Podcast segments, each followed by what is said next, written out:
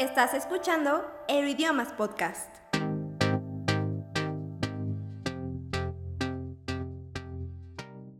Hola futuros políglotas, yo soy Seth Juárez y esto es Euroidiomas Podcast. Como saben, en este proyecto hablamos principalmente de idiomas, pero nos gusta también revisar aspectos culturales de los distintos países en donde se hablan las lenguas que enseñamos aquí en Euroidiomas.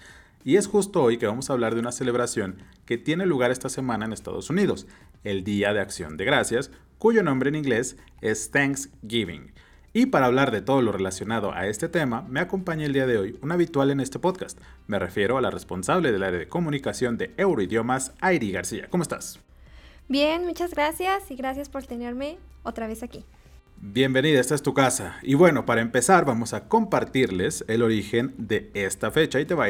La historia sobre el por qué se celebra el Día de Acción de Gracias tiene que ver con los primeros peregrinos que llegaron al continente americano en el barco Mayflower estos hombres no habrían logrado sobrevivir al helado invierno sin la ayuda de los nativos americanos, y es que su colonia no tenía suficiente comida para alimentar a toda su población.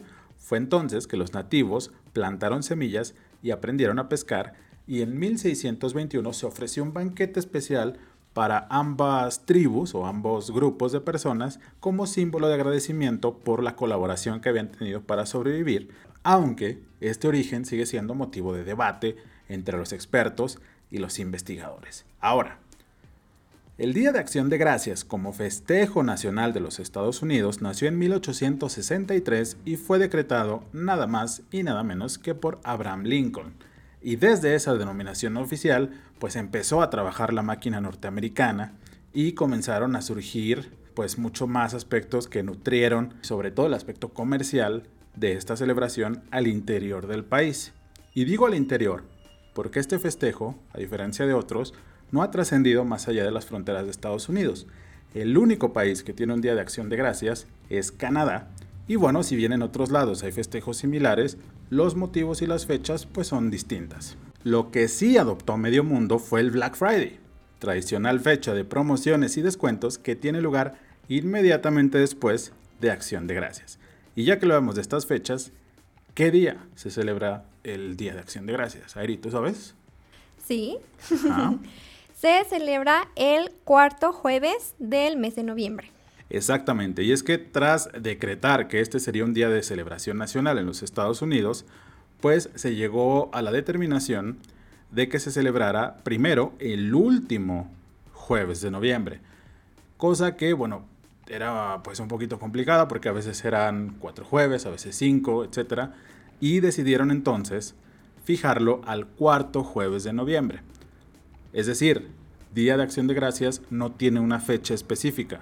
Tiene un día que es el cuarto jueves de noviembre, pero no es una fecha específica. A veces puede ser el veintitantos, el 21, el 22, 23, 24, 25, etc. por ejemplo, este año, en el 2021, el Día de Acción de Gracias se celebrará el jueves 25 de noviembre. Si ustedes nos están escuchando el día que publicamos este episodio, es mañana. Mañana jueves 25 de noviembre se festeja Acción de Gracias. Y aquí en Euroidiomas, hablando de Acción de Gracias y de, del Black Friday y demás, tenemos promociones. Así es que esperan al final para conocer todas las promociones que tenemos preparadas para ustedes estos días.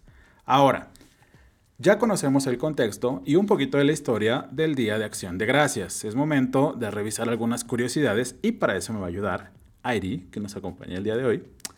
Y primero, hay un partido especial o una jornada especial de NFL por el Día de Acción de Gracias, ¿no es así? Para las personas que son fanáticas de este deporte, el fútbol americano, sabrán que en Acción de Gracias se juegan tres juegos. Pero para quienes no, vamos a explicar esta tradición. Normalmente eh, en la NFL se juegan eh, los partidos a la semana los días domingo, lunes y jueves. Y los jueves eh, se juega en la noche, pero únicamente un partido. Lo que hace especial el Día de Acción de Gracias es que se juegan tres. Y bueno, esto se remonta de hace un tiempo para atrás. Hace aproximadamente 85 años, los Leones de Detroit, que es un equipo de fútbol, decidieron eh, jugar en Acción de Gracias. Esto antes no se hacía, no se jugaba los días jueves y menos en Acción de Gracias, ya que es un día festivo. Pero esto lo hicieron un poquito de estrategia de marketing, ya que era un equipo pues nuevo porque se había mudado de ciudad y esto allá afecta mucho los equipos. Entonces decidieron dar un partido, lo cual es, funcionó muy bien. Vendieron todas las entradas del estadio e incluso se quedaron muchas personas afuera esperando. Decidieron también transmitir este partido, lo cual también fue un éxito, por lo cual siguieron así por un par de años. Después de unos años, el equipo de fútbol de Dallas decidió también jugar en Acción de Gracias. Ya tenían una cierta popularidad porque se le conoce como el equipo de América, pero eh, al jugar en Acción de Gracias consiguió todavía más popularidad. Desde entonces es tradición que en Acción de Gracias los dos equipos jueguen estos partidos. Cada uno juega en su propia casa, por lo cual tenemos dos partidos. Pero desde 2006 la NFL decidió que hubiera un tercer partido. Este tercer partido no tiene ningún equipo en particular, puede variar, por lo cual este jueves 25 tendremos tres partidos. Los Leones de Detroit, como ya lo he comentado, jugará contra los Osos de Chicago. Los Cowboys jugarán contra los Raiders y los Santos jugarán contra los Bills.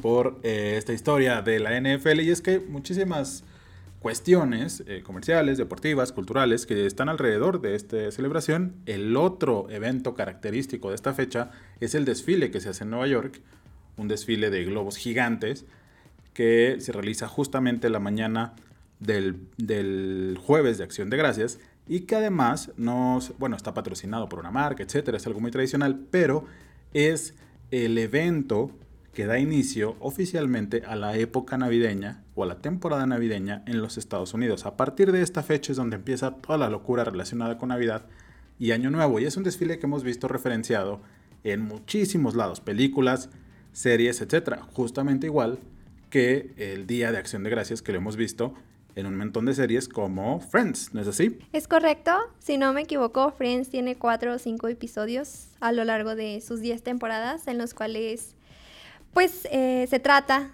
sobre este Día de Acción de Gracias. Y una cosa que he notado es que justamente en estas series y películas, cuando se habla de Acción de Gracias, siempre se trata desde lo complicado o lo, lo, retador, no sé, la locura que gira alrededor de la cena, ¿no? Es como muy característico que siempre el problema o el núcleo de, esta celebración, vista, insisto, desde las referencias que tenemos en el cine y en las series, es la cena, es lo más importante, es incluso, me decías, Airi, más importante que Navidad, ¿no? O sea, en el, aspecto de la cena.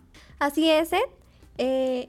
hace poquito tuve una plática con una mm, profesora de inglés que ella vivió un tiempo en Estados Unidos y nos contaba que ella se tenía que preparar una semana antes para tener lista la cena de acción de gracias. Wow, y es que bueno, eh, si, si, ustedes no recuerdan, el menú es como un pavo, que es lo más importante, es el, es el elemento central, la estrella de, de, la cena.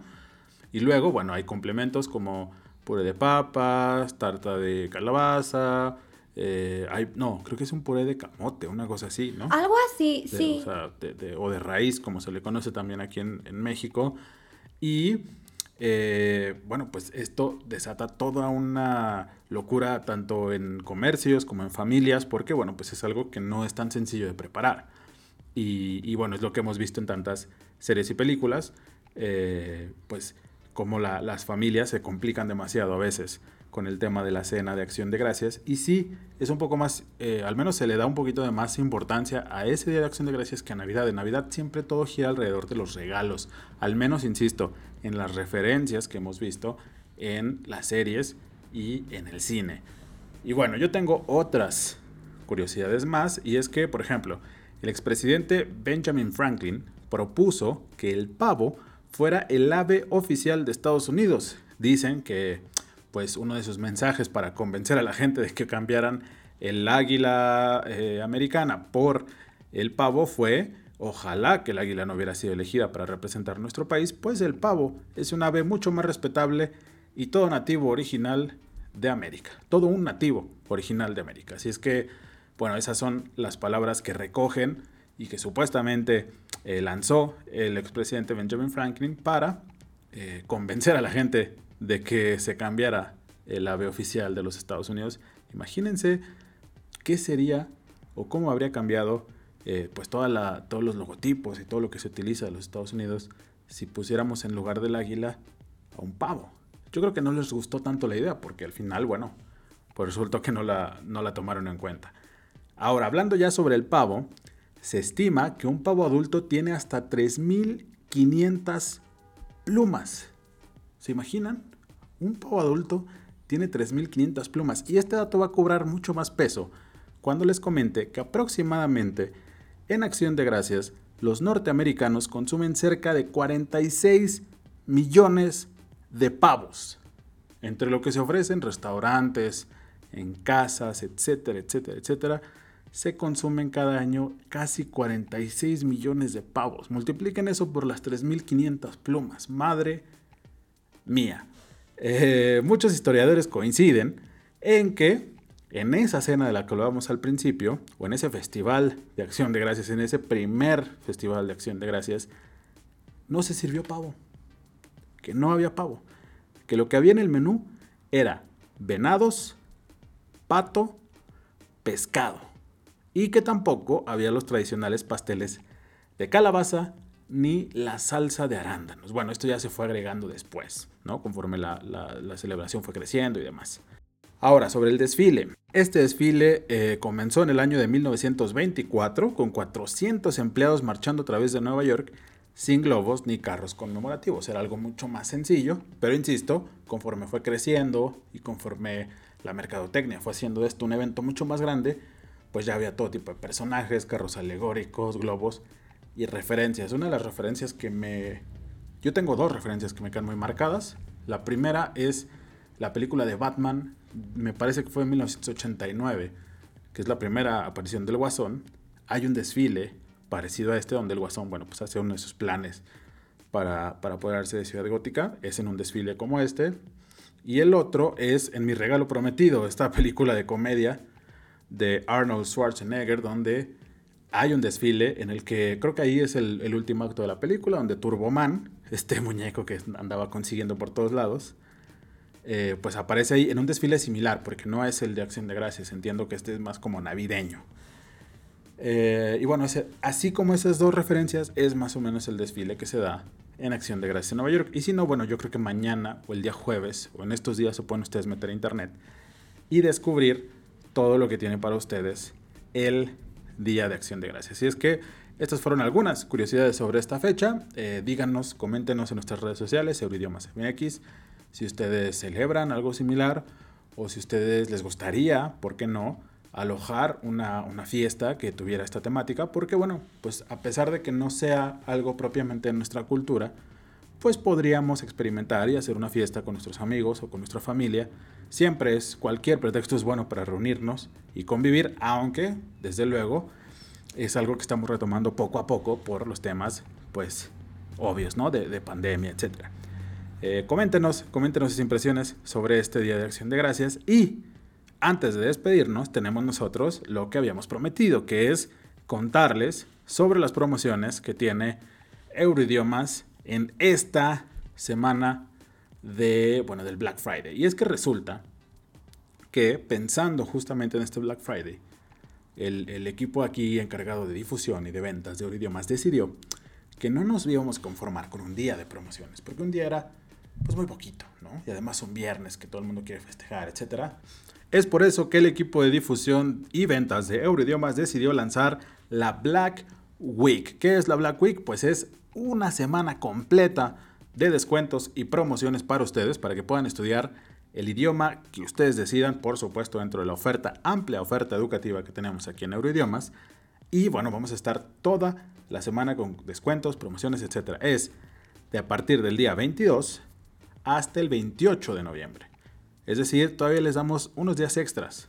Hasta el 28 de noviembre tendremos promociones vigentes para que se comuniquen a través de nuestras redes sociales, Euroidiomas MX, y también eh, nos encuentran, por supuesto, en Facebook e Instagram, y ahí también encuentran links hacia eh, bueno, pues nuestros contactos telefónicos y de WhatsApp, etc. Tenemos eh, promociones desde luego en la inscripción, en los distintos paquetes. Tenemos paquetes de 3, 6, 9, 12 24 y hasta 36 meses, es decir, cursos completos. Y hay promociones en todos y cada uno de estos paquetes. Promociones que van desde meses sin intereses, eh, descuento en inscripción, etcétera, y también descuentos al pagar con transferencia bancaria. Les recuerdo, tenemos los idiomas disponibles son inglés, alemán, francés, coreano, italiano, portugués, chino mandarín, japonés, ruso y sueco. Si quieren conocer todas las promociones que tenemos para ustedes en este Black Week de Euroidiomas, bueno, pues ya saben dónde dirigirse, a nuestro Instagram o nuestra cuenta de Facebook, nuestra página de Facebook nos encuentran como Euroidiomas MX. Muchísimos descuentos y promociones para todos ustedes, recuerden, hasta el 28 de noviembre. Así es que, bueno, pues con este último dato, con este último comercial, nosotros nos despedimos, no sin antes agradecer a Eri García por acompañarnos el día de hoy. Eri, gracias. Gracias a ti, siempre un gusto estar aquí. Perfecto, y ya estaremos pendientes de esos partidos porque eh, no estoy yo para, para contarlo, pero Airi es muy fan del fútbol americano. Entonces, seguramente estarás muy pendiente, ¿no? Muy pendiente. Aunque creo que no juega tu equipo, que es eh, los empacadores de Green Los empacadores. Ya después hablaremos vocabulario de fútbol americano aquí en Euroidiomas si Airi nos decide acompañar una vez más. Muchas gracias y yo agradezco a ustedes y les recuerdo que tenemos una cita la próxima semana aquí en Euroidiomas Podcast. Ojo, tendremos ya especiales navideños, así es que estén muy pendientes y nosotros nos vemos y nos escuchamos principalmente la próxima semana. Bye.